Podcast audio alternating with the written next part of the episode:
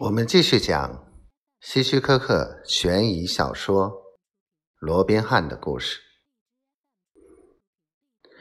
一旁的吉姆赶紧用一个银质打火机为他点上烟。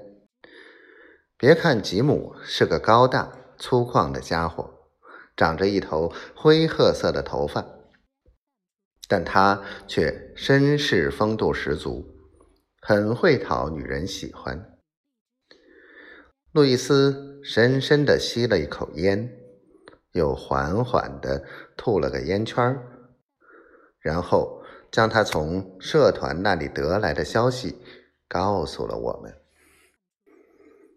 骗局完全是一连串的骗局，主角都是些醉鬼和人寿保险。他愤愤地说。该不会是那些受益人的事儿吧？吉姆皱着眉头问道，脸上还充满着一股厌恶的神情。你猜对了，正是像你说的那样。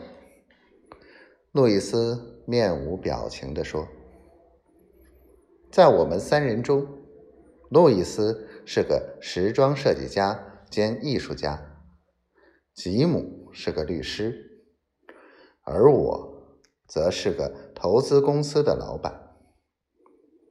路易斯和吉姆一样，在事业上也非常成功。不过，他有一个显著特点，就是外表虽然温和，但内心却非常冷酷，尤其是在执行除恶社团。交给的任务时更是如此。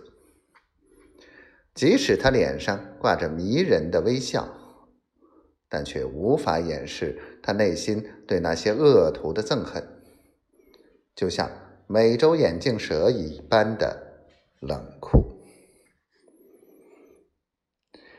仅仅为几瓶酒，一个酒鬼就能让供酒人成为他保险单上的新的受益人。看来酒精的作用真是太令人难以置信了。